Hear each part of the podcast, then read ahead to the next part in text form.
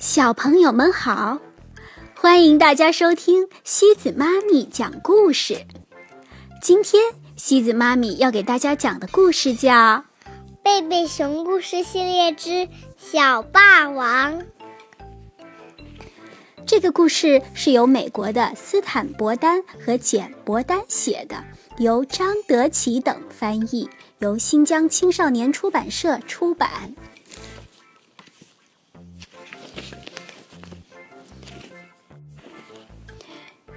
一天，熊爸爸、熊妈妈和小熊哥哥正在院子里忙着。小熊妹妹哭着回来了，她脸上脏兮兮的，还有一道道抓痕，衣服也破了。熊妈妈问：“怎么搞的？”熊爸爸说：“快告诉我们。”看着小熊妹妹的狼狈相，小熊哥哥简直不敢相信自己的眼睛。他的裤子和衬衣都破了，头发乱糟糟的，粉色蝴蝶结也快要掉下来了。熊妈妈问：“摔倒啦？”小熊妹妹摇摇头。熊爸爸问：“碰着了？”他又摇了摇头。小熊哥哥说：“我知道，有人打他了。”熊爸爸说。他，太可恨了。熊妈妈问：“谁会打小熊妹妹这么可爱的孩子啊？”小熊哥哥说：“小霸王会。”过了好一会儿，小熊妹妹才止住了哭。她哽哽咽咽地说：“哥，哥哥，哥哥说的对，一个可恶的小霸王。”打了我一顿，我一点儿也没惹他。说到这儿，他又生气又伤心，禁不住又哭起来。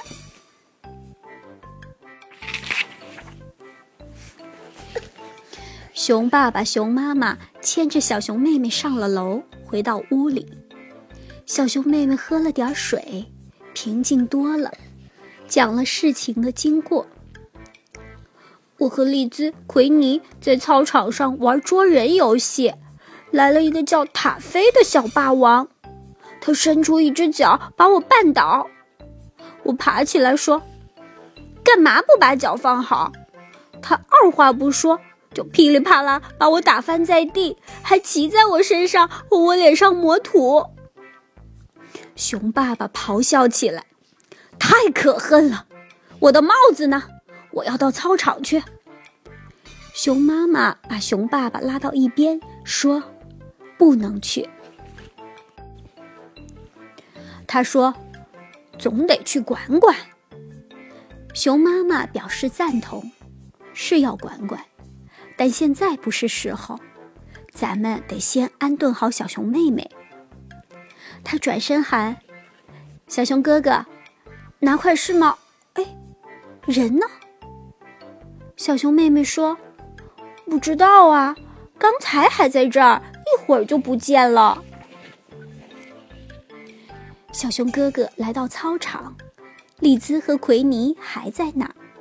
他气冲冲地问：“那个叫塔菲的小霸王在哪儿？我要让他尝尝我的拳头三明治。”丽兹说：“小熊哥哥，你应该……”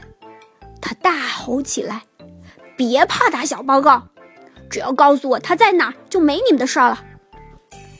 丽兹耸耸肩，指了指厕所的方向，但那儿什么人也没有啊，只有一个小女孩正从女厕所出来。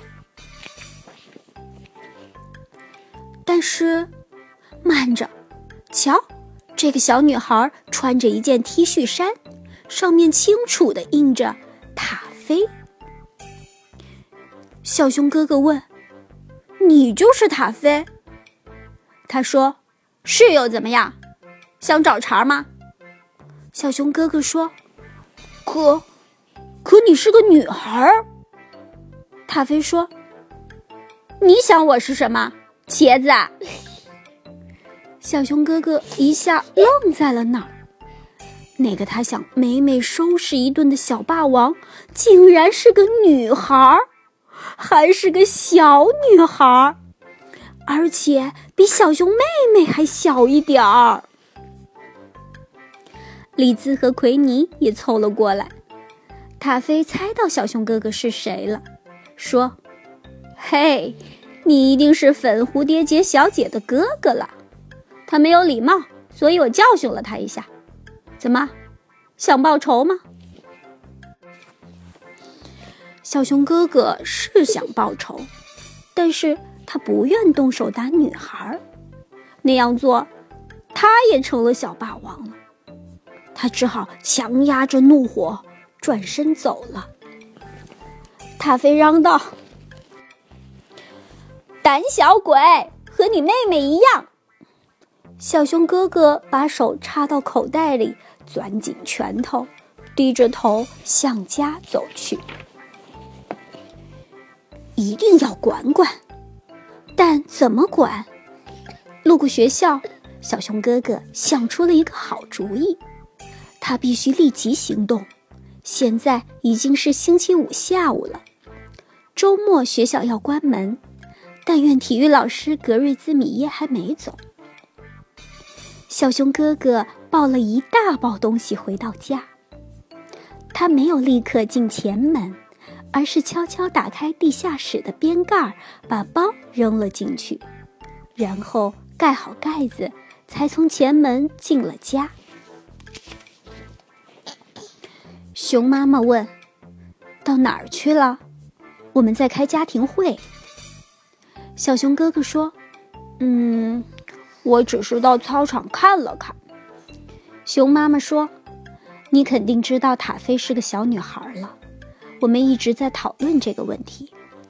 我们觉得最好让小熊妹妹避开那个讨厌的塔菲。另外，你在学校也留神看着点小熊妹妹，你看怎么样？”小熊哥哥说：“行，但挨打的是小熊妹妹，她觉得怎么样？”小熊妹妹说：“就这样吧，但我真想打她个鼻青脸肿，再踹她一脚，把它踢翻在地，还要……”熊妈妈说：“好啦，小熊妹妹，这些刚才都说过了。”小熊哥哥心想：“太好了。”小熊妹妹和我想到一块儿去了。晚饭前，小熊哥哥递给小熊妹妹一张纸条，上面写着：“重要通知，七点钟，地下室见。”小熊妹妹来到秘密会面地点，一眼看见熊妈妈装满豆子的大袋子立在一张小凳子上，袋子上还用胶带。粘着一张画，上面画着一张脸，写着“塔菲”。小熊哥哥站在旁边，一只手抱着从学校带回的袋子，另一只手还拿着一本书。小熊妹妹问：“这是干什么？”小熊哥哥说：“对付塔菲的，你不会再挨打了。”小熊妹妹说：“太好了。”小熊哥哥说。妈妈的豆袋是拳击袋。小熊妹妹说：“把它当成塔菲，太棒了。”说着，对准豆袋狠狠地打了一拳。小熊哥哥说：“打得不错。”小熊妹妹问：“另一个袋子里是什么？”小熊哥哥说：“拳击手套。瞧，这儿还有一本书，书名是《防身术》。”小熊妹妹问：“从哪儿弄来的？”“从格瑞兹米耶先生那里借来的。”我告诉他：“我的朋友被一个小霸王欺负了，我们只能这个周末用，星期一早晨就要还。”小熊妹妹说：“那还等什么？开始吧！”小熊妹妹的防身术学得很快，在小熊哥哥的指导下，她学会了左击。右勾拳，左勾拳，上勾拳，还学会了闪避。她把妈妈的豆袋击得粉碎。星期一早晨，小熊哥哥说：“这个周末你学了不少东西，但还有一点很重要，你一定要记住，要尽量躲着塔菲。那个小东西挺厉害的，他还想对付我呢。”小熊妹妹说：“不会忘的，下巴挨了他一拳，这会儿还疼呢。”星期一整整一天，小熊妹妹都躲开了塔菲。星期二也躲开了。星期三课间休息，塔菲又开始干坏事了。他正用石头砸一只还不会飞的小鸟。小熊妹妹忍无可忍，大喊：“住手！你这个坏蛋，会把小鸟打伤的。”塔菲说：“哈哈。”这不是粉色蝴蝶结小姐吗？知道吗？我更想打伤你。他握着拳头朝小熊妹妹猛冲过来，但小熊妹妹早有防备。她伸出左拳准备应战，抬起右拳护着下巴。塔菲挥着右拳打过来，小熊妹妹灵巧的一闪。紧接着，一记右勾拳狠狠地打在塔菲的鼻子上。塔菲一屁股坐在地上，鼻子还流着血。突然，值班老师出现了，把小熊妹妹和塔菲拉进教学楼，让他们坐在校长室门外的惩罚凳上。小熊妹妹又自豪又震惊，自豪的是。她保护了小鸟，震惊的是，她竟然坐在了校长有名的惩罚凳上。看见塔菲在哭，他更震惊了，问：“哭什么？我只打了你一拳。”塔菲说：“我不是为挨打哭。”那你哭什么？像塔菲这样爱惹是生非的小霸王，居然会哭？小熊妹妹感到很奇怪。塔菲说：“要是校长把这件事告诉我爸爸妈妈，我会被打的好长时间都坐不成凳子了。”小熊妹妹想，她一定在家挨了不少揍，也许正是因为这样，她才喜欢在学校里打其他的小朋友。但小熊妹妹没有再往下多想，她更担心的是，她会受到什么处置。校长蜂巢先生对打架一向处理很严。结果，由于另一位值班老师目睹了整个事件的经过，并告诉蜂巢先生，小熊妹妹是为了保护一只小鸟才动手打人的，因此。蜂巢先生只是警告了小熊妹妹，就让她走了。